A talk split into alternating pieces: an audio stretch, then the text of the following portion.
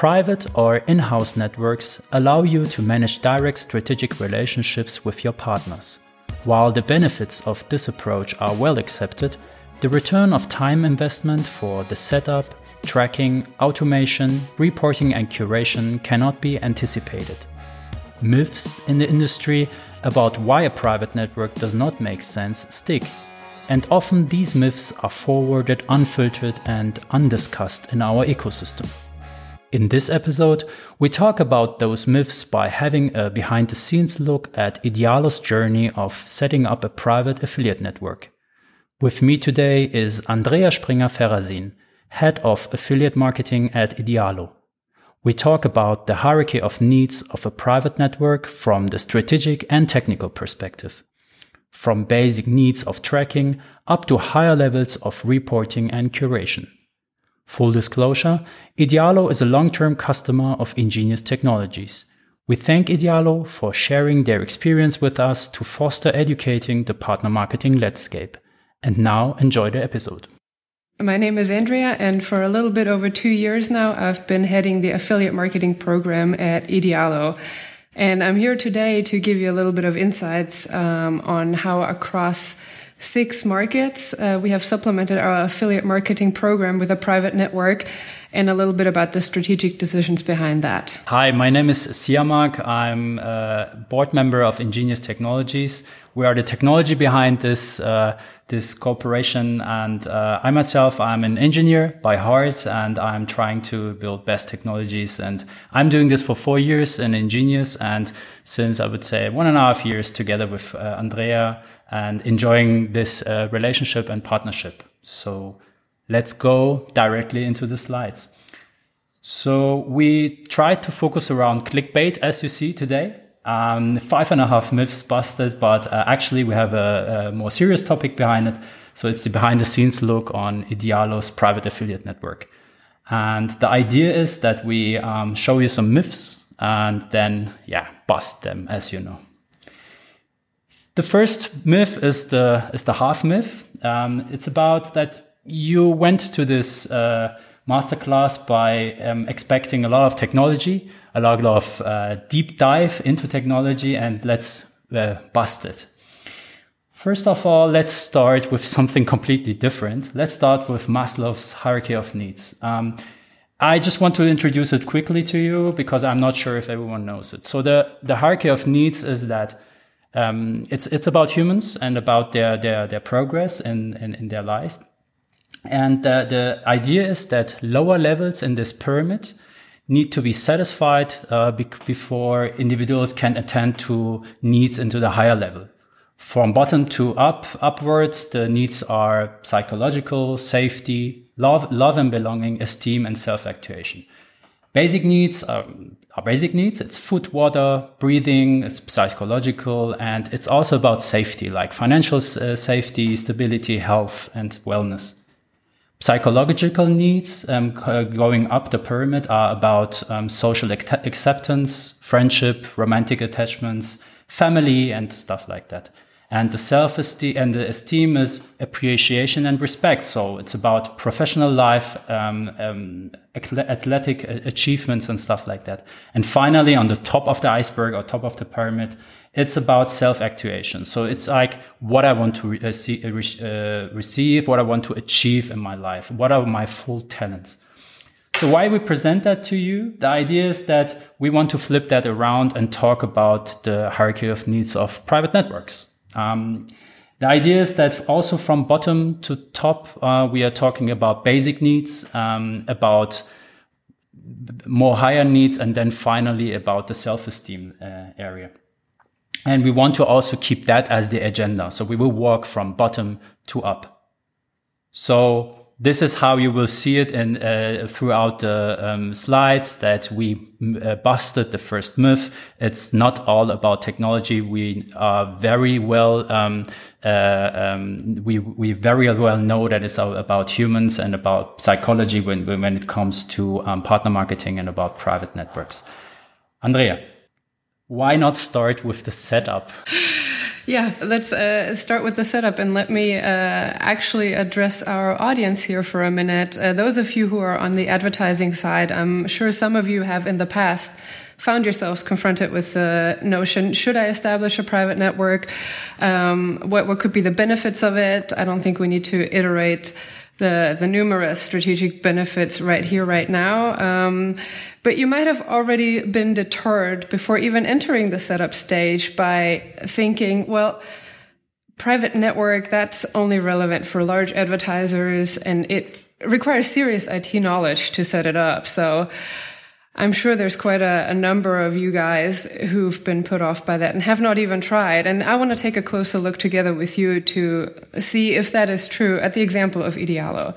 So if we take a look at Idealo and what Idealo's setup looked like at the time when we did decide to establish a private network, we can see that we had five full-time employees in the affiliate marketing channel at the time, only two of which were actively working on the setup together with our software as a service provider, Ingenious Technology. So this really, um, this partnership made it possible for the remaining three uh, team members to focus on daily operations. Of course, keep the business going as we started with the setup of one of our six advertisers. So this was another key element.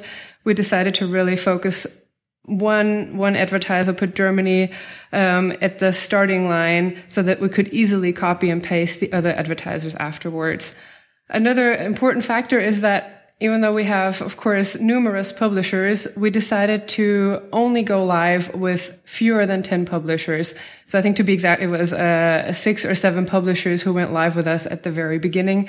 Um, this was a strategic decision to focus on premium publishers who we have a good relationship with, also to get honest feedback about the um, hiccups of the program at the very beginning and to to um, communicate with publishers along the way.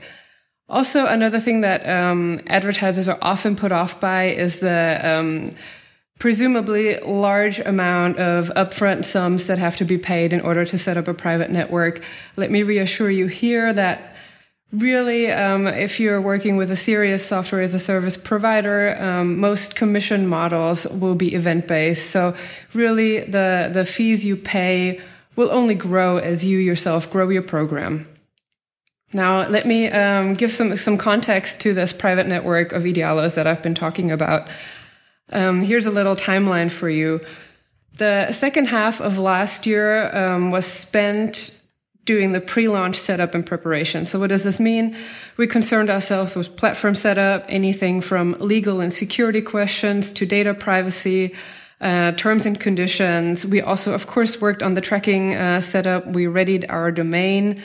We um, took care of finances, set up invoicing processes, and of course, set up that one German advertiser that I talked about, including a description, various categories, conversion targets, rules, and partner accounts.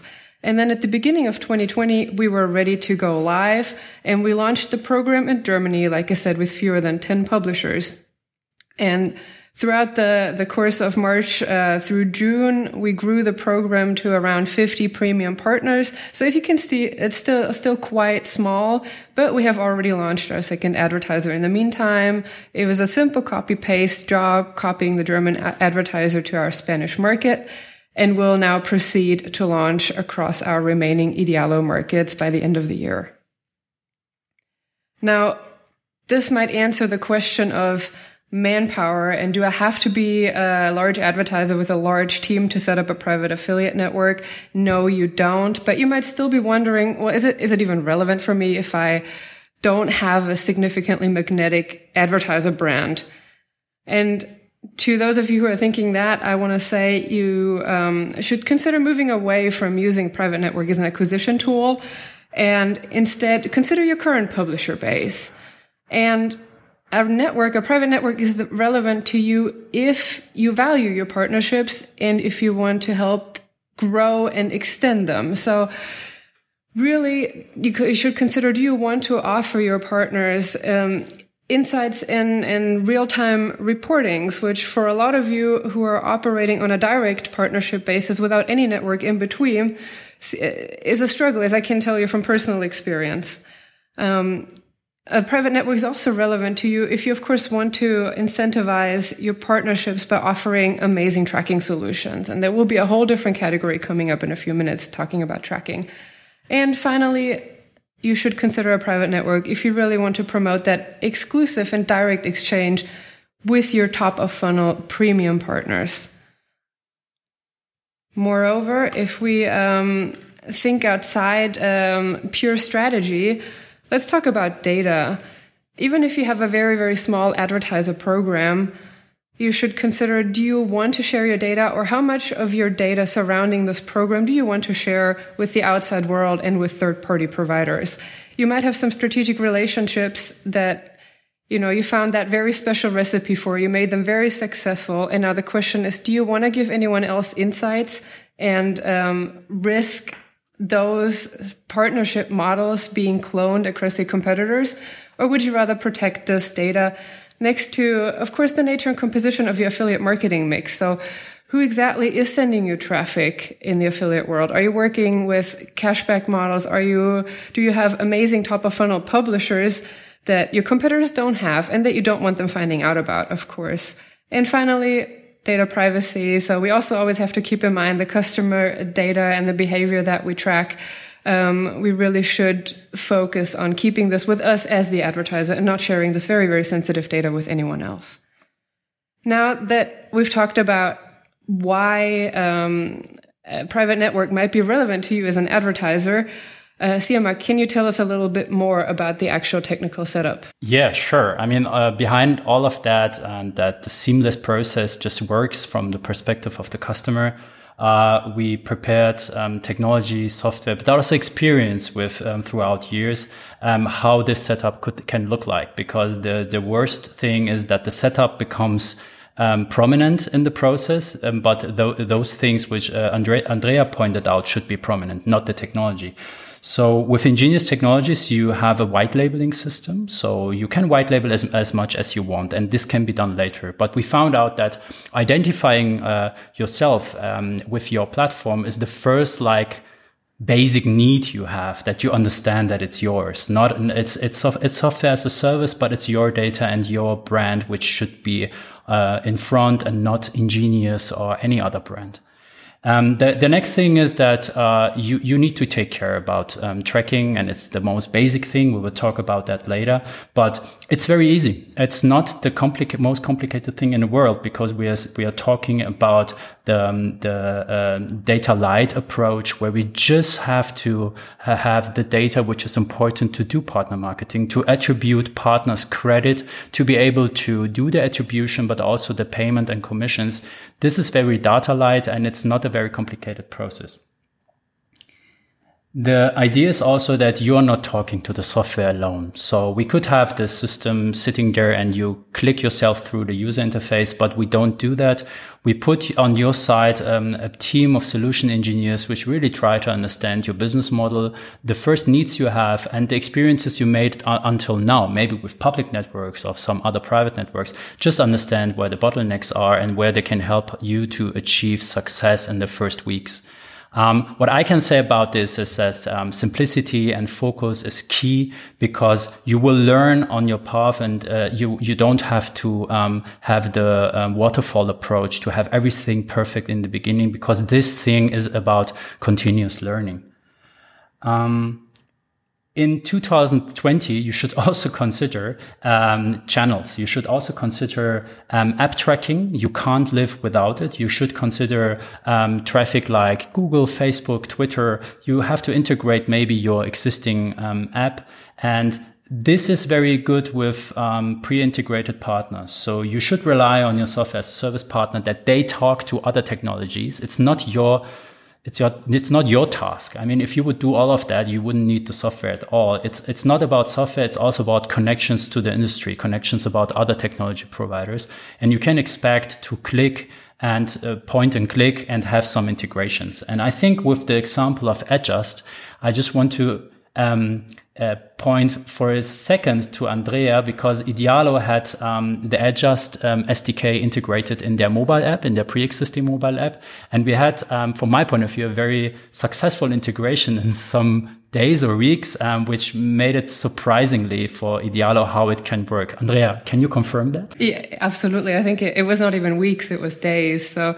We had previously um, tried another in-app integration, and it was, I think, a process of several months, and it um, was not very successful. And then when a time came again, I reached out to my app colleague at Idealo. I told her, "Hey, we want to set up in-app tracking together with Ingenious."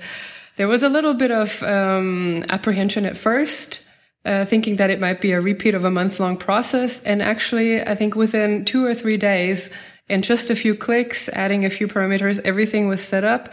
And I was surprised. My colleague was even more surprised at how easy it can be. So this really confirms what you're saying, Siamak. Okay. I, I, I, have to say that was also from your side. You're a very tech savvy um, customer and it's very great to work with you. So your team just knew what they have to do in the SDK. It might have been on the other side more different, but this thing worked very well in, in between our companies. And um, even if it takes uh, weeks. It's, it's fast enough for this kind of business.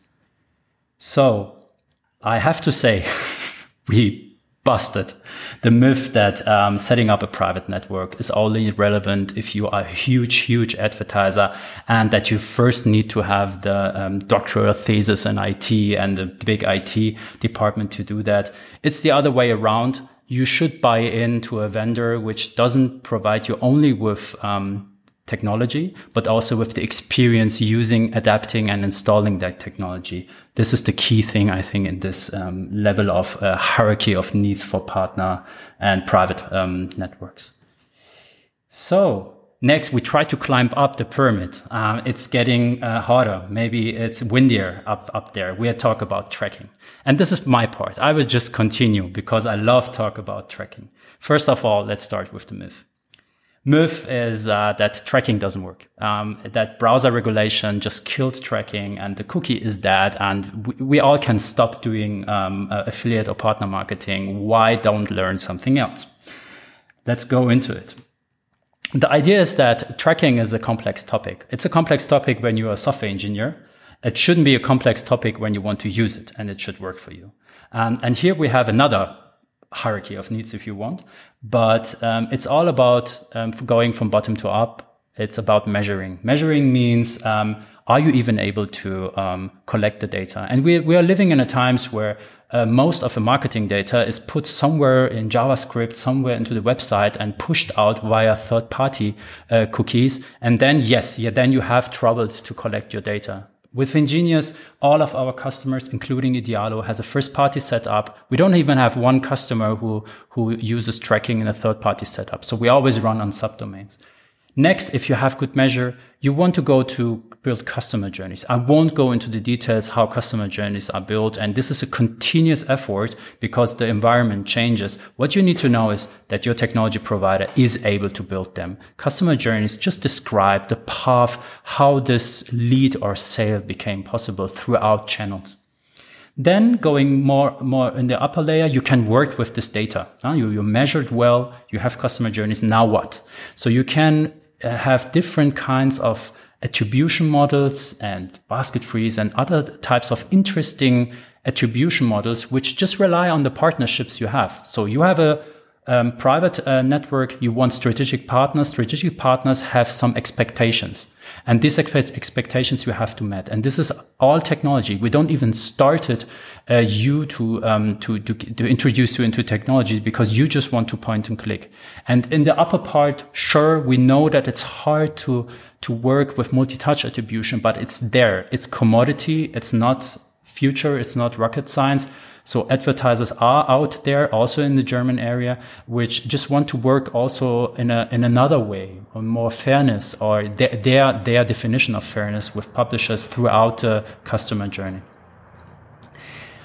And the whole idea is that we cover your back. Um, the, cover, the, the coverage is about simply looking continuously and monitoring the environment and see what threats might be out there for your success, for your technology, for your measurement, for your customer journeys. And what can we do to overcome those threats? It's not about bypassing some, some useful technology, but it's about putting you into control if you want to bypass, how you want to bypass, and what is your local demand on privacy and regulation, which you need to fulfill from your software as a service provider, you should expect that all of this is configurable. You might even start a country where regulation is different than in EU, EU, uh, and GDPR. You might face other regulations um, from the same technology. From the same technology, you might face different um, requirements, and this is up to us to um, cover your back. However, tracking is your essential infrastructure. It is your water. It is your electricity for your private network. This is what I can remind you. And this is the basic need we have. Andrea, I think tracking is from the perspective of you from a strategic point of view more than I presented. I just talked about clicks and views and some, some buzzwords which no one understands. But now let's come to the area where people just want to know why. Well, yeah, thank you. Um, I think it's important to understand the the technical possibilities, and you covered that very well. But I, am fully aware that there's still advertisers out there who might be wondering, who are wondering, well, what's the strategic return of investment? You know, of investing in this tracking infrastructure and uh, creating this body of water that is so essential. When really, let's be honest, I, as an advertiser, receive my sales either way, whether they're tracked or not, and best case scenario, I don't even have to commission them. I don't have to pay for, for sales that partners brought to my site.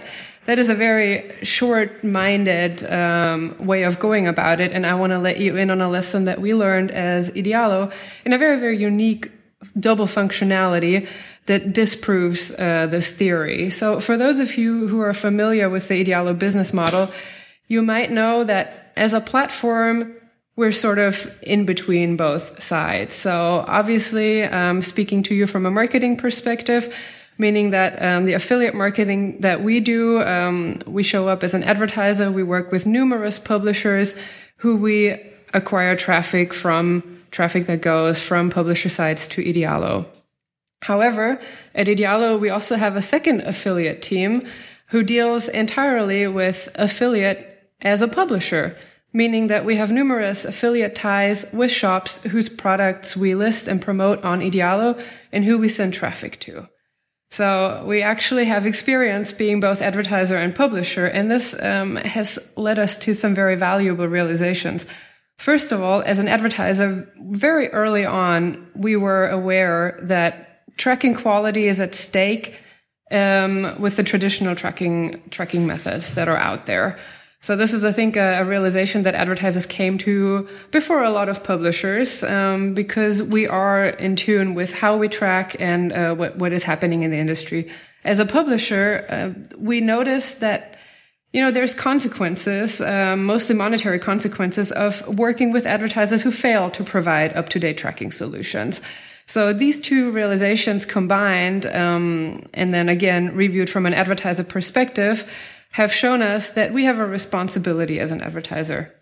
We have a responsibility to ensure holistic and state of the art tracking to really keep the publisher ecosystem alive. So short term financial gain cannot be the ultimate goal here. It's long term benefits and sustainable partnerships. Moreover, of course, holistic tracking helps us measure and, and attribute this publisher performance accurately. So we can really judge which partnerships perform how and why. And finally, this ultimately is again the base for our commercial decision. So there is, of course, a financial aspect to tracking, uh, but not only, and more of a responsibility for for advertisers. So I think going back to the myth, um, we uh, have successfully uh, busted it. Uh, tracking is not dead. I think it's it's essential, and private networks are one of the best ways to go about it. Now let's climb our little pyramid a little bit further. So after we've dealt with setup and tracking, it's time to move on to processes. And well, processes that sounds, as I've heard before, very laborious and, and partner marketing seems to be tedious and inefficient. So why should I invest even more resources into a private network? Well, I want to show you that with the help of automation, you can actually optimize your processes to the point where you benefit from the time that you saved.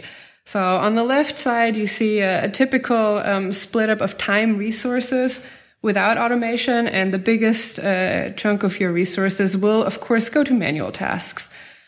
Now, what happens if we manage to somehow, with the help of a software as a service provider or otherwise, automate a lot of these manual tasks? Well, this frees up time and time that we can move away from manual copy and paste jobs to better utilize those resources we do have available in the team and also the knowledge that I know is out there in, in those affiliate teams um, currently wasted on manual tasks. So if you want to optimize your program, if you want to review your traffic, the ad media you have, or how you categorize your partners, and at the same time motivate those people who work for you by giving them meaningful and um, meaningful jobs that are full of growth potential, automation is the way to go. Furthermore, you can also then invest more time into partner communication and really that's what it's all about in partner marketing as the the term implies. So use this time to talk to your partners to find out are they happy or what are they happy with? What are they unhappy with? And what can you as an advertiser do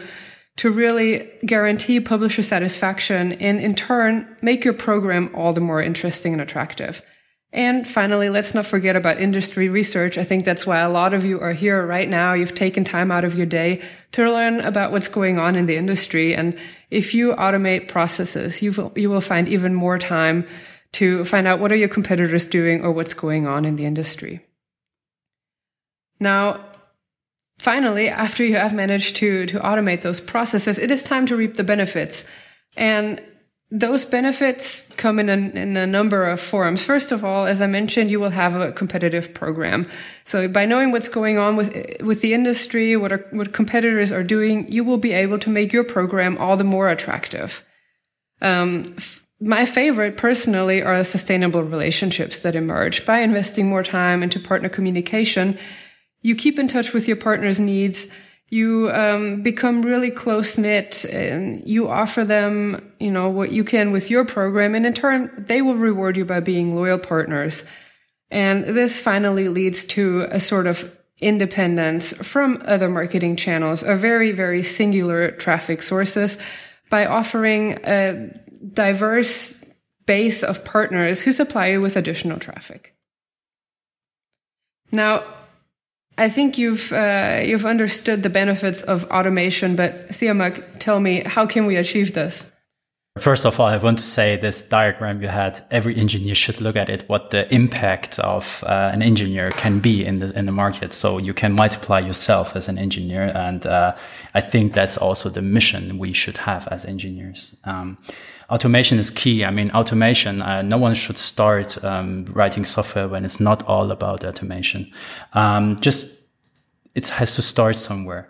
And if you work in, in the affiliate or partner marketing area, you have some repetitive um, tasks you don't want to do again and again and again. First of all, we all know that um, if you're working uh, in, in, in special verticals and you have uh, retail and you have some some reconciliation you have on leads and sales, so you need to um, approve them, you need to reject them, you need to you need to change the commissions and stuff. And this should be very easy for you to do. This should be from half automated, if you can't automate, until automated. And that the technology should not stand in, in, in front of you, but just help you and push you to do that. Also, you should be able to, to, to configure what you want the system to do. Um, if you just say, hey, for me, it's enough that for this type of category of, uh, or category of products I have, I just want to say after 21 days or 14 days, it's enough. Um, it, uh, it, it was time enough to reject the sale. Let's confirm it. Why? Because you want your part, your partners to see the change. You want to be effective. You want to uh, even take a part of the risk maybe on your side to just have a, a fruitful partnership. You want the system also to not treat all approvals equally. You want to go down even on product level or product category level and, and be able to approve or reject them after time. This should be the, the, the system which is doing, the system should be awake at two o'clock in the morning and doing its job. it's not you. You should do it. At the same, with the same idea, you should, you should treat commissions and campaigns. You should be able to plan a campaign and upfront. The system should automatically jump up and down and change commissions based on performance, based on time. And if you do it rule driven, you go up the hierarchy and say, okay, partners have to be incentivized. They they just want to see that their willingness to uh, work better for you um, and and and do everything they can for on behalf of for the customer brings something. And this could be um, uh, level upgrades. It could be the next commission model. It could be a bonus which is automatically applied. You don't want to sit after a month and see and calculate with a spreadsheet which bonus you want to assign to which pu- uh, publisher. You should plan that in upfront and even uh, also be honest with it and also but attract publishers with that kind of approach that the system calculates it and it's not dependent on a person sitting there and maybe being ill and not being able to uh, to to filling out the spreadsheet. At the end, automation is also about software development. I see a lot of companies writing software to export data from one system and export data from another system, import it to a third system. You should rely on your software as a service um, partner, as um, like Ingenious, to do that for you. For example, we, and I will present that also later, um, we just export the data you have and import it into a database for you and you don't have to do it with an own IT project. Why? Because it's your data and uh, it's not ours and you should access the data in that way that you can um, report on it, which we also show later. And if all of that doesn't help, let's use APIs. You, you should rely on APIs in 2020 as much as you want. Um, the functionality should be available for you and there should be no hidden functionality which is behind something which is not an API, but just clickable by the UI. Um, we have customers who really try to avoid going to the user interface because they have other systems which are integrated. And I think that's key. And that is um, what I call the hidden employee so if you want to, we, we also have a name internally for, for this, but we would just call it um, a hidden employee because it's working for you 24 seven. So I can say that, uh, no one is interested for you uh, to do manual and tedious work and um, invest resources wrongly.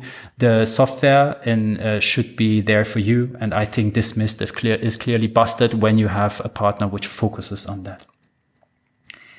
So we climb up and the weather gets better. We bypass some clouds, uh, but it's getting colder. So you have to warm up for, for the last two rounds. Reporting. So with reporting, it's all about um, accumulating what we did until now. The tracking, the automation, the basic needs, all of that is collecting data. We don't want to collect data just to collect data. We just want to collect enough data to be able to decide what to do next, to find outperforming partners, to find not working integrations, to find misbehaving integrations. Why not? It still exists. You should look into your data and should be able to identify that. But that need, that needs reporting. That needs an access to data. And what I found out four years ago when I joined Ingenious is that this is a little bit different in this industry. I'm coming also from a, a more technical industry, which is all about backend and data. And I, I found out that uh, it should be more easy it should be easy that you just connect your business intelligence tool to the data of your provider and then just can report on it or maybe crunch the data, maybe run in future machine learning uh, algorithms on it. So what we did at Ingenious and what we do with all our customers is providing an analytic an analytical database. Currently, we have the Google BigQuery support. We're extending that so that this data source becomes the source for your business intelligence team. The idea is that it's your data why to hide it be, um, behind very proprietary um, APIs? Why give you another task to have an internal IT project to export data from Ingenious to import it to your um, business intelligence tool or database? We just do it for you. And with Google BigQuery, we have a very um, broadly accepted interface for business intelligence tools so you can access your data. And all major bi systems from small and um, uh, like like um, without any cost like google's data studio up to tableau and microsoft bi you can use that data source And for me, it is, you shouldn't work to collect data. You should work on data. Um, that's a different beast and you shouldn't just start from the beginning with the first click and the first conversion to see that appearing in your reporting individually. Andrea, again, now I started with technology. Your perspective on reporting should be not so technical as mine, but I think you need the basis, but you have to do something with it. Absolutely. And, uh, you know, if we're, if we're honest, none of us like reporting. So it's a, it's a tedious process. And sometimes we just want to be lazy. We want a preset structure, maybe even an account manager who highlights key findings on a regular basis. But I do think there's a lot of overlooked potential that way. And that's why I, I urge you, you know, within the protected environment of a private network, take advantage. It is your data. Um, your software as a service provider in a best case scenario provides you all these amazing uh, structures and this groundwork to really make it your own, to, to choose how you want to report and especially what you want to report on. And in the case of Idealo, we decided to extend our reporting and, you know, aside from, from the usual commercial KPIs, also include non-commercial analytical KPIs. So, uh, one of those are engagement indicators, and I'm sure they look different um, across a variety of advertisers. But for us, those engagement indicators are, for example, uh, customers who set price alerts, who add items to their wish list, who sign up to the newsletter, or who create an account on our site. So this really gives us an, a clue about how engaged the customers are with us and how they interact with the advertiser. And these are, this is data again that you might want to protect, that you might not want to share with third parties, but this is your environment, your playground. So why not take advantage and start looking into those KPIs and reporting on them? Another example could be a post view transaction. So um, not necessarily post view from a commercial standpoint, where um, commissions are a first uh, first goal, but more of about gaining additional insights. So the branding impact of your ad media. This was a big um, topic for us. So what happens to customers who've been in contact with our ad media, but who might not necessarily have engaged in a click right away? These are insights that very, very valuable for us. And they also help us differentiate the, the types of partnerships that we do have in our program. Next up, you might also want to think about extending your KPIs in a different way. So instead of just adding to the KPIs that you want to report, report on, why not pay the favor of setting up these reporting structures forward and get creative with other internal use cases? So now that you've done done the work, you've worked with your provider. Uh, best case, you have a pre-established tracking environment. You have a nice reporting environment. Um, you have easy benchmarking because you do have a variety of partners in your publisher pool, and you can even add attribution rules. Why not think about adding internal departments, for example, the brand department, to your private network? Letting them benefit from the structures that you have set up and help them measure their success in their own way. So I think housekeeping, yes, it can be, uh, it can be, um, you know, a little bit of time investment, but it's not hard and it's definitely not confusing if you set the right environment for yourselves. So now we're at almost at the top of our pyramid and you know, this is where it starts getting really fun. This is about curation. This is about taking a look at your publisher landscape. But now you might say, wait a minute, publisher landscape, uh, there is no control mechanism. So even if I've done everything else correctly up to now, um, I'm kind of at the mercy of my partners. I can't control what they do. So let me prove you wrong one final time. You want to fine tune and optimize. So what that means is you really want to take a look at everything that you've done so far, the entire pyramid structure. And if you've mastered each level correctly, you now have plenty of options for deliberate steering and curation of your advertiser program. So, for example, commission presets for different publisher business models or, you know, individual confirmation of each additional ad space that a partner does add allows you to really curate partners along the entire funnel. So rather than focusing on volume driven partners, you can also go um, towards more content uh, driven partners and reward them in their own unique way. Next, um, you know, the different ways to track and reward different kinds of KPIs and transactions that we talked about also allows you to um, move away from quantity only publishers and talk about quality. And this quality should not only pertain to your partners, but also to your ad media. So by, by setting rules and um, gaining insights, in a granularity that goes as deep as ad media. So the feeds or the, the banners, the creatives that you provide, you can really curate your ad media to fit your publisher needs individually. And this makes your program all the more attractive as an advertiser. But we don't just want to make our advertiser programs more attractive. I think we do actually have a responsibility to contribute to the affiliate, affiliate industry as a whole by curating our programs well. So first of all, we foster diversity by keeping entry barriers low meaning that by not only working with big volume driving publishers, but also with smaller publishers and setting up commission and, and other partnership models for them, we encourage them to join the industry. And this makes the industry what it is, really like a big, um, a big ballpark of a variety of different publisher business models. And we also foster quality that way. So when publisher, publishers notice that they are being rewarded for the traffic that they send, whether it's volumes or uh, highly engaged traffic, they will be incentivized to keep going. And this again, you know, fosters independence. So publishers don't want to be reliant on just one advertiser.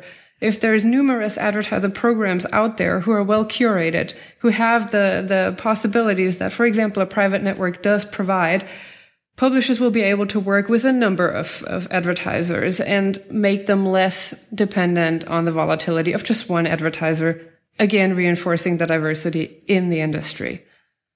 So those were uh, some some brief words on our final myth. Um, there are control mechanisms, and it's really it's really really fun to curate your advertiser program. So why not climb up that pyramid to do it? Completely fascinating six minutes. I think I was just stunning. So from my point of view, you didn't uh, heard anything about technology in that area because it would be arrogant to talk about that. Uh, that technology can solve that. It is all about humans in that level.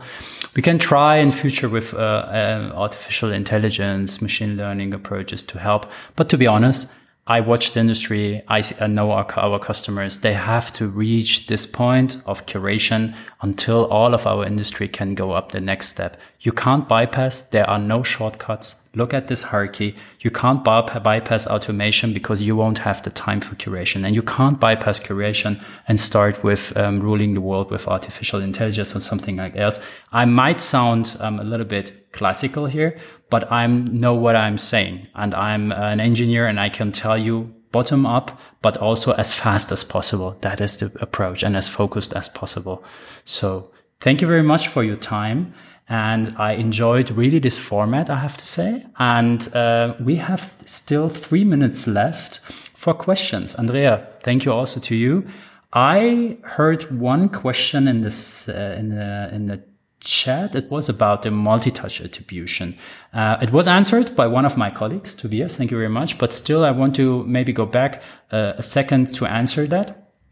So with multi-touch attribution, the question is, how do you, uh, how do you tackle the, the, um, how do you tech? What was the actual question? It was uh, if you do it exactly like Exactag, um, and the answer is uh, no.